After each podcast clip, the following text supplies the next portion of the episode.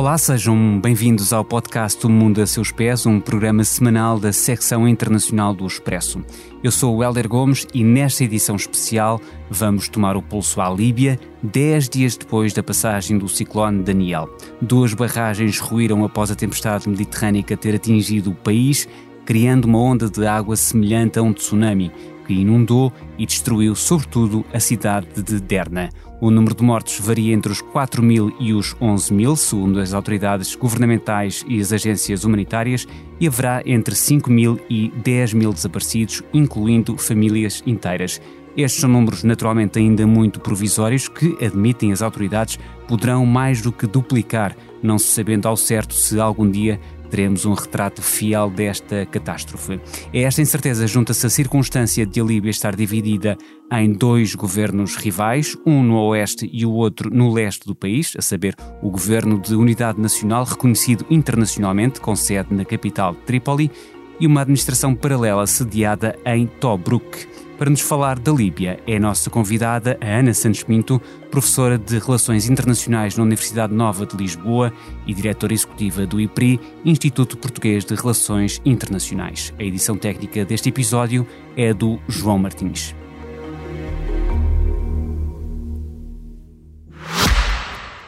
Este podcast Expresso é só um de muitos que pode ouvir no site do Expresso ou na sua plataforma preferida. Histórias inspiradoras, os debates que importam, entrevistas exclusivas. Da cultura à política, da economia ao humor. Ouça onde e quando quiser. Fica a par das últimas novidades em expresso.pt barra podcasts e nas nossas redes sociais. Expresso. Liberdade para pensar. Ana Santos Pinto, muito obrigado por ter aceitado o convite para esta edição extra do Mundo a Seus Pés. É sempre um prazer ouvi-la e vamos tentar aqui perceber o, o que é que se passa na, na, Líbia, mais de 10 dias depois da destruição provocada pelo ciclone eh, Daniel e também pelo, pelo ruir das barragens eh, nesta cidade costeira de Derna que, na verdade, Ana Santos Pinto deixou a descoberto fraturas sociais e políticas eh, na Líbia. O país carece de uma administração central forte desde o derrubo do ditador Muammar Gaddafi em 2011, durante a chamada eh, Primavera Árabe, e este espartilho político leste-oeste tem sido apontado como uma das causas para a dimensão da tragédia. O que lhe pergunto é, é, no fundo, os dois governos rivais parecem obrigados a entender-se, pelo menos em relação a esta, à, à resposta a esta tragédia. Até que ponto isso tem acontecido nos últimos dias? Bom, não há um entendimento desde, desde o início em relação a estes, a estes dois governos, mas para termos como pressuposto, para entendermos uh, uh, se é possível o que se passa na Líbia, um, a Líbia é o exemplo claro do que é um Estado falhado. E um Estado falhado é aquele que não tem instituições, que respondam às necessidades mínimas básicas dos cidadãos. E esta divisão do, do, do país que se tornou uh, evidente depois do vazio de poder com a morte do, do, do Coronel Gaddafi em, em 2011 uh, eh, e com as sucessivas tensões uh, que, apesar dos acordos políticos e dos, das tentativas de governo de unidade nacional, não têm conseguido responder, um, este, esta divisão seria menos grave se cada um nas suas áreas territoriais conseguisse estabelecer uma ligação com as populações e a prestação de serviços básicos eh, tão simples quanto a manutenção de barragens. E, portanto, uh, porquê é que este espartilho, como utilizava a expressão do ponto de vista político, é particularmente complexo quando estamos perante uma tragédia desta dimensão? Porque não há instituições, forças, a, autoridade civil, a proteção civil, forças de segurança, forças armadas, não há nada nos dois lados que permita uma intervenção direta. Não há capacidade de diálogo com as instituições internacionais para se entenderem e colocar um plano, apesar dos esforços das Nações Unidas. E uh, não há uh, mapeamento no território que permita uma intervenção em situações de crise e de emergência. Portanto, este é o exemplo do que é que uma tragédia natural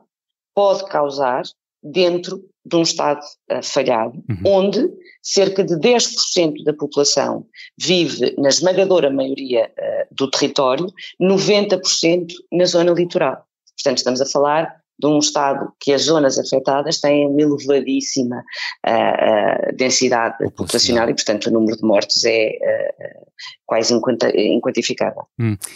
Ainda assim, há precisamente uma semana, portanto, na quarta-feira da semana passada, uma delegação ministerial partiu de Trípoli para avaliar os estragos em Derna e noutras cidades próximas. Esta emergência, esta desorientação desencadeadas pela catástrofe, eh, tem sido justamente descritas como a combinação de uma crise climática e de um Estado eh, falhado, como dizia ainda há pouco. Gaddafi esteve no poder entre 1969 e 2011, o ano em que foi eh, assassinado, e a Líbia está então dividida neste, entre estas administrações rivais. Ambas são apoiadas por atores externos e também milícias armadas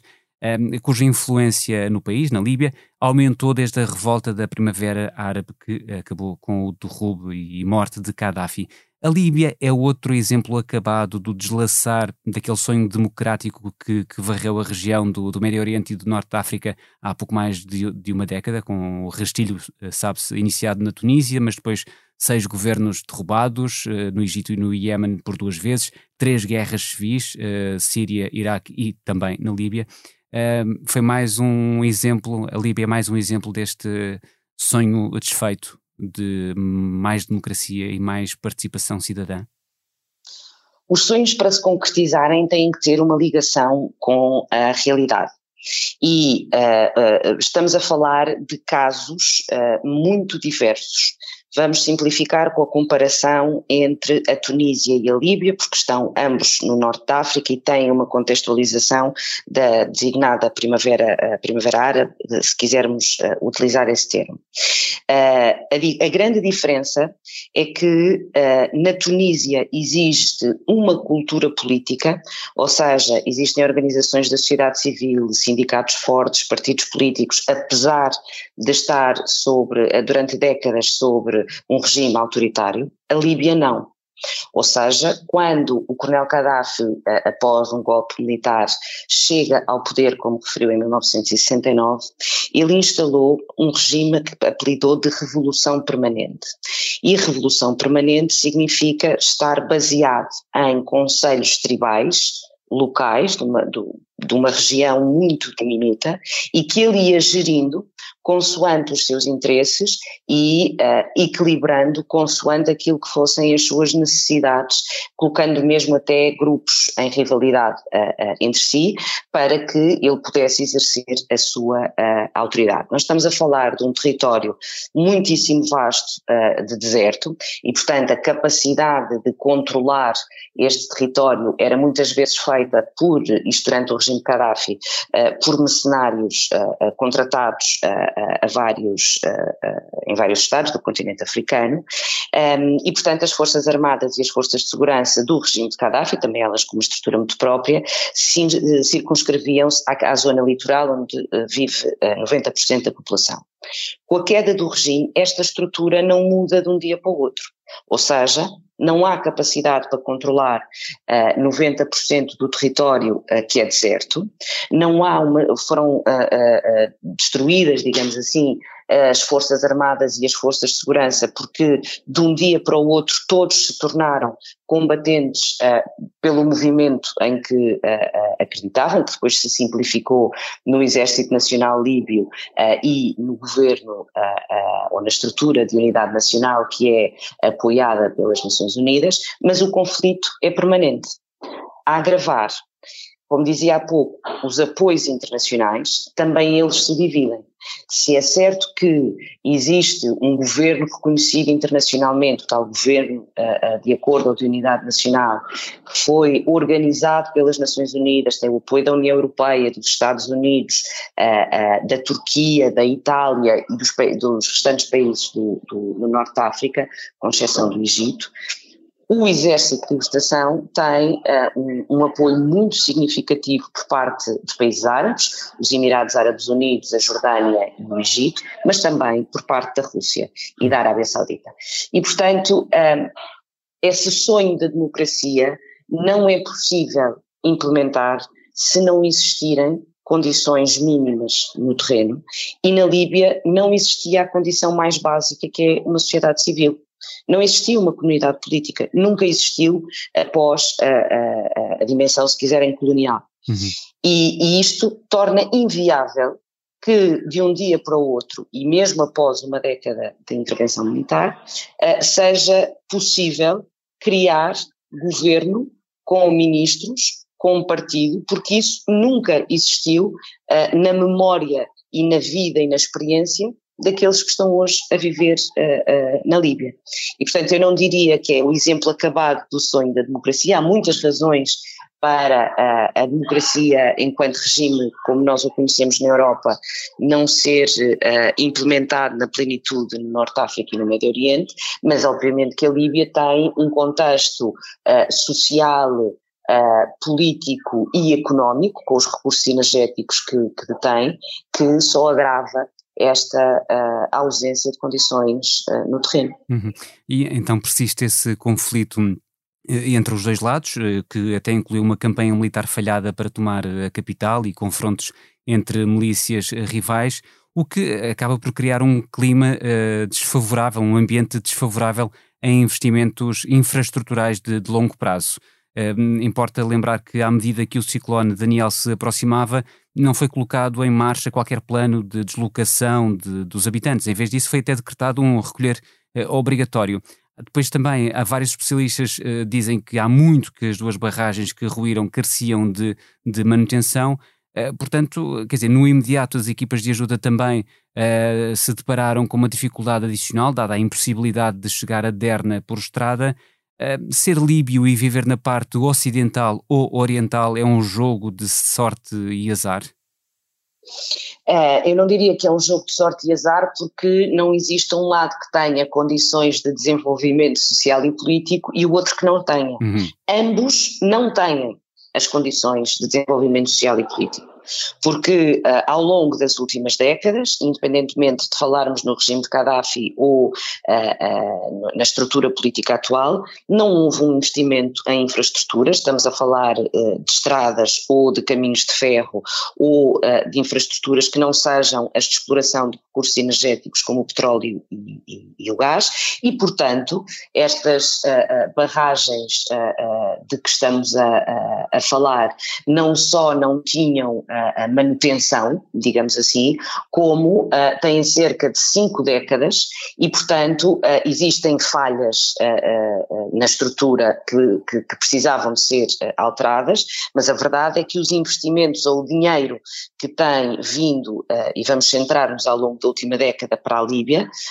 vai em mecanismos de corrupção ou vai para equipamentos militares que permitam manter a tensão entre as várias milícias não falamos em estruturas, obviamente, do ponto de vista da educação, nem de apoios sociais. Uh, uh, portanto, à partida, não há um mecanismo de proteção civil que permita dizer às pessoas nós vamos deslocá-las deste território para aquele, porque aquele é mais seguro porque nem sequer é feita essa não, não é feita essa avaliação do risco. A, a, a opção que foi tomada foi mantenham-se as pessoas em casa porque nós não temos outra coisa para lhes dar do ponto de vista da, da, da resposta do, do, do, Estado. E quando falamos em inundações com uma escala de 100 metros de altura e como dizia no início, com um verdadeiro tsunami uh, de água que resulta uh, das falhas nas duas, duas barragens uh, e, portanto, rasga todo o território uh, com água e leva tudo aquilo que tem, desde edifícios a pessoas, a viaturas, todo o tipo de infraestruturas, não só num Estado desenvolvido é muito difícil combater uma tragédia desta natureza, num Estado que tem um déficit uh, de infraestruturas e de capacidade de resposta, para não dizer uma ausência, é absolutamente impossível. Uhum. E, portanto, Uh, quando, quando nós falamos na sorte e no azar de um lado e do outro, significa que um lado teria mais condições que o outro. Uh, um, o meu pressuposto, ou se quiser, a minha análise, é que não existiria condições em nenhum dos lados, hum. uh, tirando uma dimensão securitária que talvez uh, uh, o grupo do general Haftar e, e, e, portanto, o lado mais ocidental um, tem e permite ter que não o lado do governo de unidade nacional. Uhum. Eu falava em jogo de, de sorte e azar porque numas declarações à Al Jazeera o presidente do Conselho Nacional para as Relações entre os Estados Unidos e a Líbia, que além do mais é médico e visita esta cidade de Derna com, com alguma frequência, uh, falava num, num, sentimento de enorme ressentimento, e, uh, portanto, no leste da Líbia, que, que se sente também de alguma forma negligenciado e este médico uh, também uh, se confessava chocado por uma cidade de cerca de 100 mil habitantes, como é o caso de Derna, não ter um único hospital a funcionar. A única estrutura equiparável a um hospital seria, na, na descrição dele, uma, uma, vivenda alugada com cinco quartos. Portanto, aqui estamos a, a somar uh, à falta de infraestruturas, a falta de manutenção também das infraestruturas já existentes certo? E uh, a ideia de que uh, ambos os, os grupos, digamos assim, o governo da Corte Nacional e uh, aquilo que, que, nós designamos o, o Exército Nacional Líbio, portanto, os dois grupos têm fontes de financiamento diferentes. A esmagadora maioria do financiamento vai do apoio internacional, no caso do Governo da Unidade Nacional, da União Europeia, das Nações Unidas e dos Estados Unidos e da Turquia. No caso do Exército Nacional Líbio uh, por parte uh, da Arábia Saudita, da Rússia e dos Emirados Árabes Unidos. Ora, para além deste apoio internacional, o que é importante hoje em termos de recursos na Líbia é quem controla os pontos de exploração e de exportação de petróleo e de gás, que naturalmente sofreram uh, uh, um impacto muito significativo com o conflito. Não há investimento externo de empresas. Se nós uh, nos recordarmos, há 15 anos havia um conjunto de empresas portuguesas, designadamente de empresas de engenharia, que estavam presentes na Líbia e que estavam a trabalhar na dimensão de construção de infraestruturas. Tudo isso se perdeu a partir de 2011 um, e, portanto, não há nenhuma empresa da acordo com a análise de risco, que vá para a Líbia fazer um investimento e, e, e vá trabalhar nesse desenvolvimento económico. E, portanto, é a razão pela qual não há hospitais, não há manutenção de estradas ou eh, de infraestruturas de transporte e não há manutenção de, de barragens. E o dinheiro que circula Uh, repito, circula em boa parte através de mecanismos de economia informal e de corrupção ehm, e é dirigido a equipamentos militares e às milícias. Portanto, é muito natural esse ressentimento, porque quem tem a zona, quem vive na zona onde existem recursos energéticos e exploração que permita a captação de recursos e a troca informal através desses mecanismos de corrupção, tem uma capacidade de acesso a financiamento, que quem não tem esse recurso energético na sua área geográfica não pode usufruir. Mas apenas para, para indicar que isto é muito generalizado, ou seja, não há uh, uma capacidade por parte daquilo que nós designamos Estado, ou destes movimentos que querem uh, assumir e garantir o poder político, em entregar à população serviços básicos de saúde, de educação ou de apoios sociais. Um, e, portanto, isto ainda fica muito mais agravado perante uma, uma, uma tragédia uh, desta natureza uh, e, e, para termos a, a, ideia indicada como a tempestade mais mortífera no continente africano desde o início do século XX, uh, portanto desde 1900, um, o impacto disto na destruição da população e das infraestruturas é muito difícil de avaliar e vai exigir para a Líbia continuar e continuar com a sua população, uh, vai exigir um investimento internacional e um apoio internacional muitíssimo significativo. Uhum. Depois há o risco de uma pandemia, que é outra das uh, preocupações. Temos as autoridades também a pedir uh, sacos uh, para cadáveres. O diretor regional da, da Organização Mundial da Saúde para o Mediterrâneo Oriental alertar para o perigo bastante elevado de doenças transmitidas pela água putrefacta e, e outras. As Nações Unidas avisaram ainda esta segunda-feira que um surto de doenças pode criar uma segunda crise devastadora na Líbia. A professora falou ainda há pouco da importância das Nações Unidas. Ora, as Nações Unidas estão reunidas esta semana na sua reunião magna na Assembleia Geral da ONU em Nova Iorque o que uh, espera uh, que dali uh, surja algum, alguma resposta ao apelo que, que a ONU já fez para a ajuda não apenas no socorro, e é cada vez mais improvável encontrar alguém vivo entre os escombros, mas também no apoio à reconstrução de Nova Iorque, da sede da, da, das Nações Unidas em Nova Iorque e nesta Assembleia Geral sairá uh, algum, algum reforço desse apoio, algum compromisso de, de, de honrar o apelo feito já pelas Nações Unidas? Considerando aquilo que foram as intervenções do primeiro dia da Assembleia Geral, uh, uh, houve em praticamente todas, e se não me engano em todas elas, uma referência uh, seja ao terremoto em Marrocos, mas em particular uh, uh, à tragédia que decorre de, das inundações na Líbia. E, portanto, do ponto de vista do discurso, eu não tenho grandes dúvidas que existirá uma plataforma internacional de apoio à Líbia, mas sublinho do ponto de vista do discurso, porque entre prometer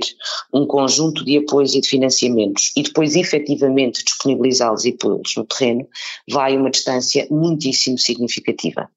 Uh, ou seja, pode-se fazer uma plataforma, também já foi feita no caso, por exemplo, da Síria, uma plataforma global de apoio à reconstrução, com ofertas de milhares de milhões de euros e depois uh, a doação que é feita de uma, uma forma efetiva pelos Estados é uh, praticamente irrisória ou, ou, ou, mínima. No caso da Líbia, o contexto é agravado por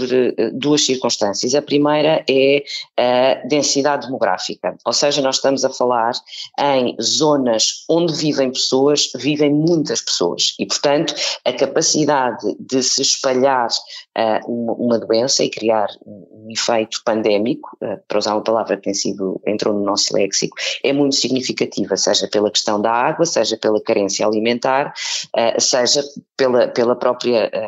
contaminação entre aquilo que são os cadáveres, os escombros, etc. E, portanto, como está muita gente próxima, muita gente junta, a capacidade de contaminação contaminação é muito maior.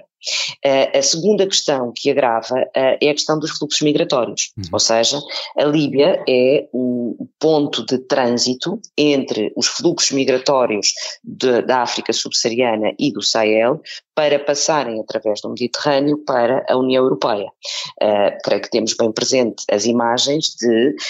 pessoas nos portos da Líbia para embarcar e que depois muitas delas acabam vítimas de naufrágio no mar. Mediterrâneo. Ora, essas pessoas estão no território da Líbia, elas atravessam o deserto a sul para chegarem à zona litoral do Mediterrâneo e depois para passarem para a União Europeia. Essas pessoas acrescem àquilo que são os habitantes da Líbia e, portanto, vão querer uh, sair da Líbia, seja através uh, do território para uh, os países vizinhos, seja através do mar Mediterrâneo para a Europa.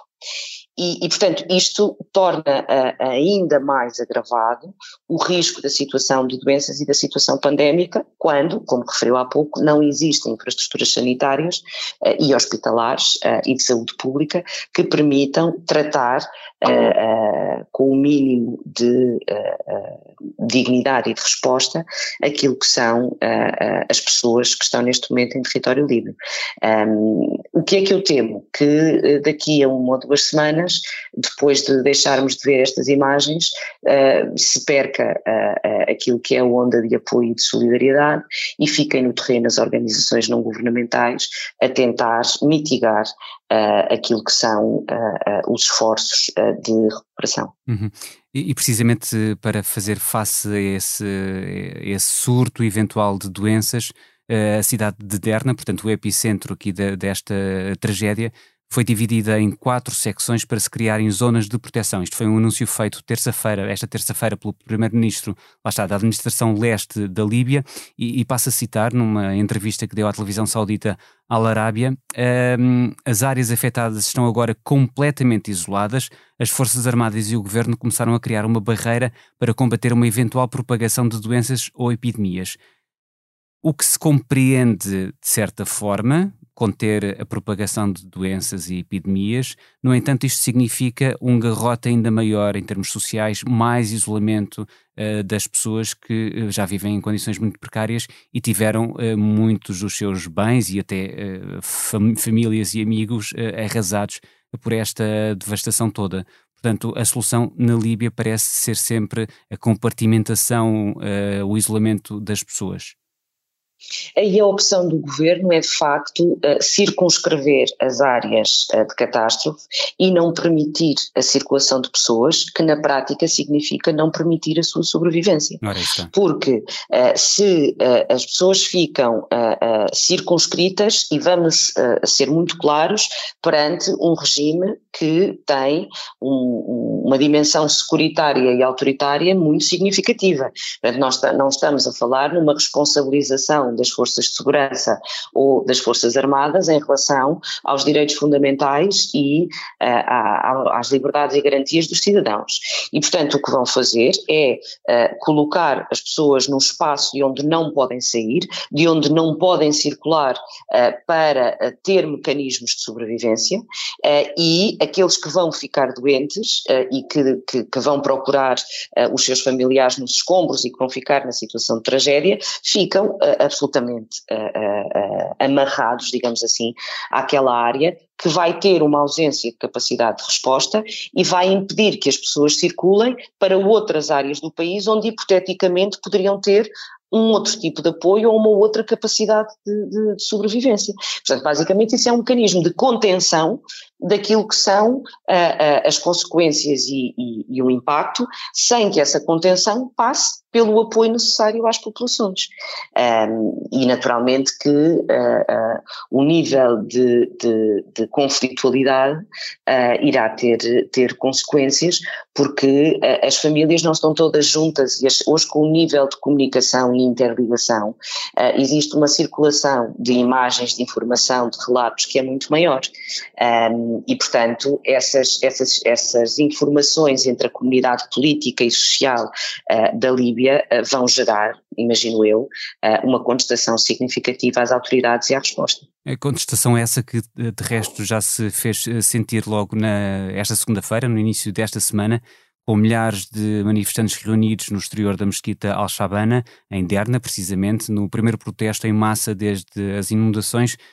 e eles pediram, pediam uma coisa muito simples, uma investigação rápida sobre o desastre e a reconstrução uh, urgente da cidade. Portanto, ainda há pouco falávamos no início da, da conversa da, da, da, falta de uma sociedade civil ativa, mas quando a situação é, é dramática e, e, e impacta na, na, vida das pessoas, é natural que o tecido social que vai sendo mantido por um regime autoritário uh, hipermilitarizado uh, rompa e as pessoas saiam às ruas e, e peçam uh, responsabilidades. É importante distinguir que uma sociedade civil ativa implica um sentimento de conjunto. Uhum. E, portanto, para ter uma sociedade civil ativa, implicava que não só em Berna, mas nas várias cidades, existisse um movimento de contestação que obrigasse a uma resposta do governo. Como é natural, perante uma situação de tragédia daquela dimensão, é impossível, imagino eu, a qualquer pessoa ficar indiferente uh, ao que está à sua volta e, em particular, na realidade que é, uh, uh, que é próxima. e, portanto, essas pessoas saem à rua à procura de uma responsabilidade, de uma responsabilização e de uma resposta à sua catástrofe do ponto de vista imediato. O que não existe é este sentimento de conjunto, de coesão e de unidade ao longo do território e nas várias cidades. E, portanto, porquê? Porque há décadas que a Líbia é, é, é gerida de forma uh, celular, ou seja, são vários grupos espalhados por várias cidades, sem uma interligação entre os grupos, uma criação, uh, é, é, uma sociedade uh, tribal e patriarcal, e portanto só os líderes é que se relacionam entre si, não há relação entre as pessoas, os povos destas, destas vários grupos e destas várias comunidades. Um, e, e, e, o governo não tem um mecanismo de, de, de responsabilização, aliás, não é possível neste momento, estamos a falar em eleições na Líbia desde 2021, não é possível neste momento chegar a um roteiro sobre como é que se vão e se se vão realizar eleições para um governo, para uma Assembleia Constituinte, para o que quer que seja, um, e num momento como este, com, com, com esta tragédia, com a capacidade de, de resposta que é agora prioritária uh, para o apoio às populações, certamente este debate político vai ficar ainda mais uh, uh, secundarizado. Um, resta perceber como é que estes vários grupos se vão organizar. como é que a população se vai organizar perante um nível de destruição e a ausência de estruturas líbias uh, e a presença de uh, organizações ou Estados nessa reconstrução. Que os Estados vão participar? Em troca de quê? Uhum. Com que organização e com que compromisso? Muito bem, o nosso tempo está uh, a aproximar-se do fim. Uh, no entanto, a conversa é bastante, tem sido bastante enriquecedora para compreender a Líbia face a esta tragédia. Uh, eu queria só adiantar mais um, um, dado importante. A coordenadora humanitária da ONU para a Líbia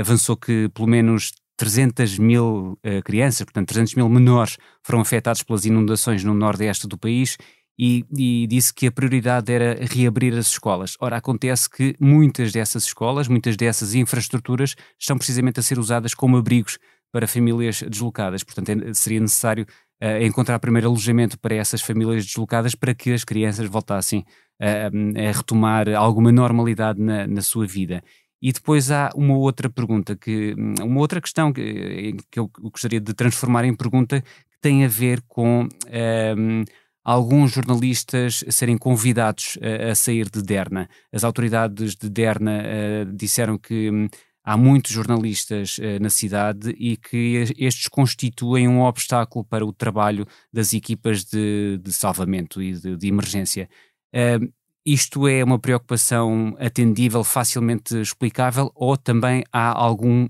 medo, algum receio do escrutínio que possam estes jornalistas estar a fazer da, hum, da confusão que reina na, na assistência eh, às populações necessitadas?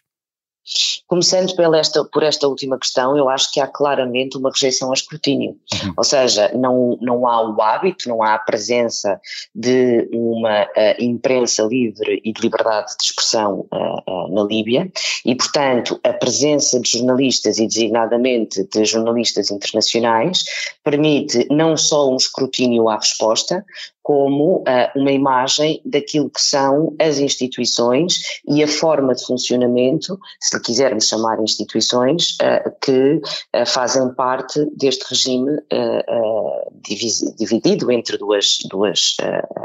dois movimentos políticos na Líbia, ou seja, fica ainda mais claro aquilo que é a ausência eh, das condições mínimas de dignidade da população, da ausência de uh, capacidade de resposta do âmbito da saúde, no âmbito uh, de respostas à crise e, e, situações humanitárias, e obviamente que isso fragiliza o, o, o governo naquilo que seja o governo de unidade, que está, que está em formação desde 2022, e que esse governo tem uma maior limitação naquilo que é a capacidade de negociação internacional, uh, porque, porque fica evidente a, a ausência de capacidade de resposta. Uh, e, portanto, eu acho que é uh, naturalmente que em situações de, de, catástrofe é, é, é, necessário ter cuidados e ter uh, a organização do espaço para permitir a intervenção de equipas e, e, que o trabalho dos jornalistas, que têm a sua natural responsabilidade, tem que ser condicionado a essa resposta de apoio humanitário. Dito isto, eu acho que é muito mais, está muito mais na cabeça das autoridades na Líbia a ausência de escrutínio uh, e uh, condicionamento do acesso à informação do que uh, a questão do, do, da resposta e das prioridades do apoio humanitário. Em relação à, à questão da educação, perante a destruição uh, maciça de infraestruturas e, portanto, de casas, de, de, de escolas, etc., uh, é necessário estabelecer uh, prioridades. E a prioridade, naturalmente, é colocar as pessoas dentro de, de, casas ou dentro de edifícios que tenham um mínimo de condições, um, ehm, porque são necessárias existirem famílias para depois as crianças poderem ir à escola. Mas, mais uma vez, para que isto aconteça, é necessário que as Nações Unidas consigam colocar no terreno um plano e uma estrutura uh, uh, humanitária internacional que exige recursos financeiros, recursos humanitários, etc., e que neste momento ainda não está, uh, ainda não está em debate e, e, e no terreno. Um, e eu termino recordando aquilo que foi a intervenção do secretário-geral das Nações Unidas, António Guterres, na abertura da Assembleia Geral, que é a ausência de financiamento para apoio humanitário uh, uh, das Nações Unidas, uh, a ausência de financiamento porque os Estados reduzem a sua comparticipação e que impedem as agências das Nações Unidas, aquelas que garantem a sobrevivência da população em todo o mundo, desde o Programa Alimentar Mundial ao Alto Comissariado para os Refugiados e à dimensão humanitária, os Estados não estão a fazer a transferência uh, desse dinheiro para as Nações Unidas poderem funcionar. E, portanto, numa situação de tragédia como esta, em que um Estado não tem as mínimas condições para responder, se não forem as Nações Unidas e as organizações uh, uh, de ajuda ao desenvolvimento, um, as pessoas são deixadas à sua sorte e provavelmente não sobreviverão.